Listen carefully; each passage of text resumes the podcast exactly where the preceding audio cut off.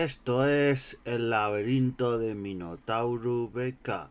Y después de tres años, casi cuatro,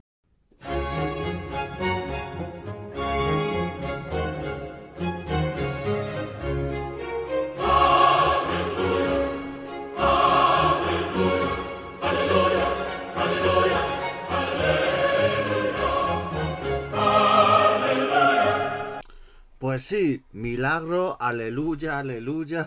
Por eso he puesto esta música hoy, porque nada más y nada menos que la sala, la planta 2 y las salas de 2732, o sea, ya toda la sala, toda la planta 2 del Museo Arqueológico Nacional y las cuevas de Altamira reabren al público después de más de cuatro años. Bien, milagro. Esto, esto un poco de, para hacer un poco de meta podcasting, yo había ya grabado un podcast que se iba a publicar hoy también, en el que me quejaba de las salas que estaban cerradas, de que muy mal, de que más de casi iban a hacer cuatro años y no se solucionaba nada. Pues basta que grabe uno, eso para quejarse, para decir que todo muy mal, pues han anunciado ayer por la noche, bueno, ya cuando publique esto el jueves, que el viernes 15 de septiembre va a reabrir sus puertas esta sala. Yo fui hace poquito, fui como hace una semana al Museo Arqueológico Nacional y noté como movimientos extraños. Eh, gente reuniéndose por la sala, muchos trabajadores así como haciendo reunión y tal. Eh, gente como limpieza. Yo eh, pasas por la segunda planta de donde está la zona de Egipto y Grecia y, y, ahí están las puertas cerradas de la zona medieval y zona edad moderna, que es la zona segunda planta que está cerrada.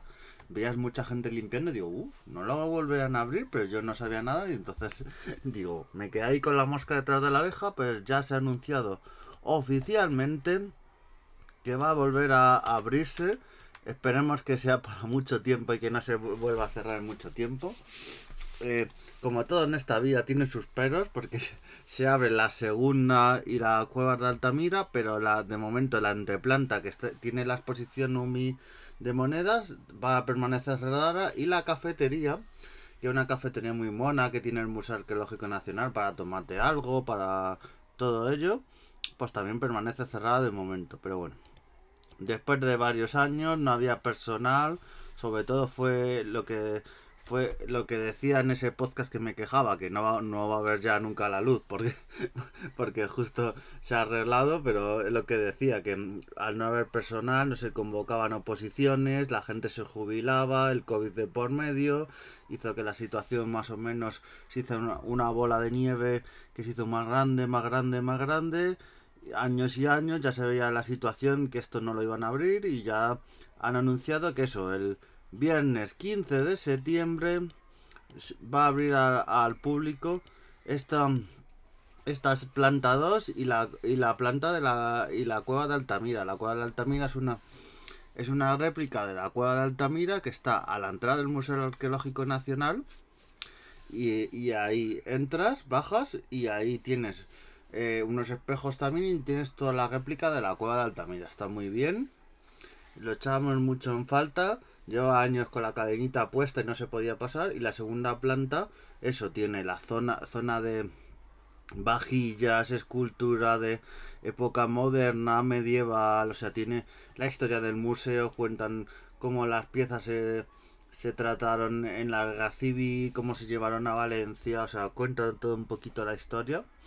Esto que también pasó con el Museo del Prado, pues lo cuenta con el Museo Arqueológico Nacional.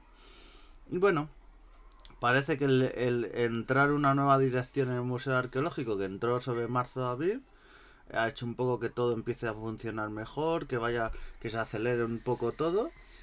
Y así que yo próximamente lo visitaré, a ver qué tal ha quedado esta, esta reapertura, digamos, después de varios años.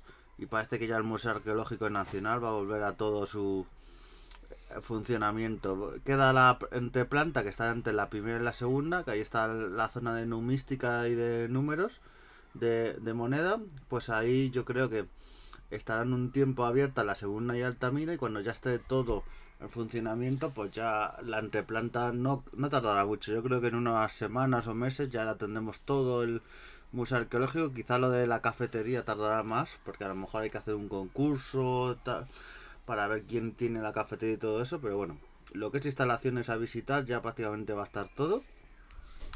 Y claro, eh, saltaba un poco la alarma porque estos días había una noticia que esa sí la voy a comentar, que la comentaba en el podcast y eh, que nada va a ver a la, luz y, y, lo comentaré ahora porque había una noticia de que se querían llevar las damas, las damas ibéricas, que hay varias damas, pues tres de ellas se las quieren llevar museo, al, del Museo Arqueológico Nacional a otros museos. Han dicho, oye, que esto está mal conservado y me lo quiero llevar, por ejemplo, a Elche. Bueno, más que a Elche, se dice a Elche, pero por ejemplo, en el Museo de Prehistoria de Valencia, es un museo que si no habéis estado lo recomiendo mucho. Eh, tiene muchas plantas, es como, está como en un centro cultural. Dice, Buah, este es el típico museo saca cuartos, pero no, no. Eh, también tiene una parte antropológica, o sea, tiene eh, tres o cuatro plantas de, prehistoria, luego tiene tres o cuatro plantas de antropológica, luego de etnológica, o sea, es muy completo el museo, o sea, es súper grande y está muy bien. Y tiene una parte con una réplica de Dama de Elche y un sitio como para poner la Dama de Elche. Entonces, si al, si al final se la llevan, yo creo que se la llevarán a ese sitio, pero no tiene pinta. Es como eh, otra curiosidad, si habéis estado en el Guggenheim tiene una sala preparada por si en algún momento el Guernica que está en el Museo de Reina Sofía de Madrid lo mueven a, a otro museo, o sea, al, al, Guggenheim, o sea, así que veremos. Eh, este informe que ha hecho el, el propio Museo Arqueológico Nacional dice que el mover estas piezas, que serían el Cerro de los Santos, la Dama de los Cerros Santos, la Dama de Elche y Dama de Baza, pues que sería muy perjudicial. Así, así tanto como la dama de Baza y la dama de Elche necesitan una vitrina y necesitan una conservación. Que quizás se pudiera dar, pero ya solo el transporte de ellas pues correría un riesgo. Porque tiene, por ejemplo, la dama de Elche tiene 17 puntos representativos de deterioro y 20 puntos de, de de sales solubles. O sea, que si eso lo mueves ya tiene 17 puntos que se está deteriorando la pieza, si ya la sacas de ahí, la mueves y todo, nos podemos quedar sin dama de Elche. La dama, la dama de que recordemos que la tenemos por una casualidad de estar de la historia, la tenemos aquí en España, porque se encontró en su día, la, la vendieron porque esto que pasaba muchas veces, por eso tenemos muchas iglesias románicas enteras casi en Estados Unidos o en otras partes del mundo, pues se vendía nuestro patrimonio como si nada, nosotros no nos lo valoráramos y fuera así. Y por eso la Dama de Elche estaba en el Louvre, junto a otras cosas.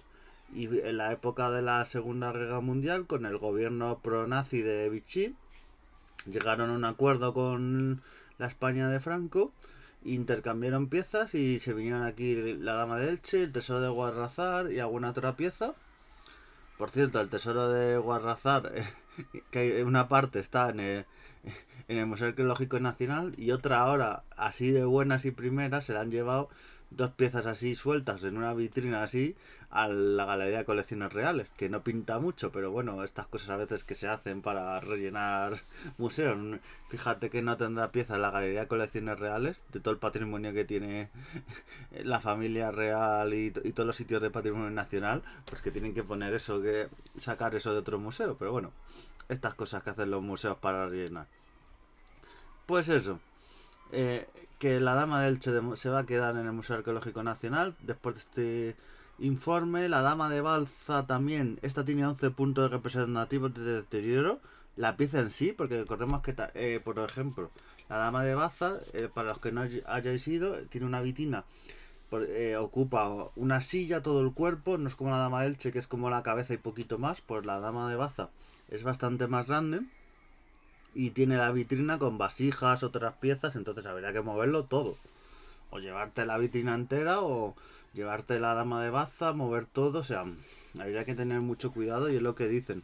Eso, que tendría muchos riesgos en movimiento y la que menos riesgo tendría, pero porque no necesita vitrina, pero está mejor conservada, es la dama del Cerro de los Santos, pero también dicen que si en caso de moverse, es la que mayor estabilidad tiene, pero se recomienda que permanezca en las mismas condiciones ambientales en las que actualmente se conserva. Claro, no necesita vitina, pero parece una chorrada, pero si la mueves a, otro sitio donde hay otro clima distinto, eh, pues ya no, va a estar en las mismas condiciones. Entonces puede sufrir eh, daños medioambientales y la piedra poco a poco deteriorándose y la pieza dañándose. Así que estas damas que se quedan de momento.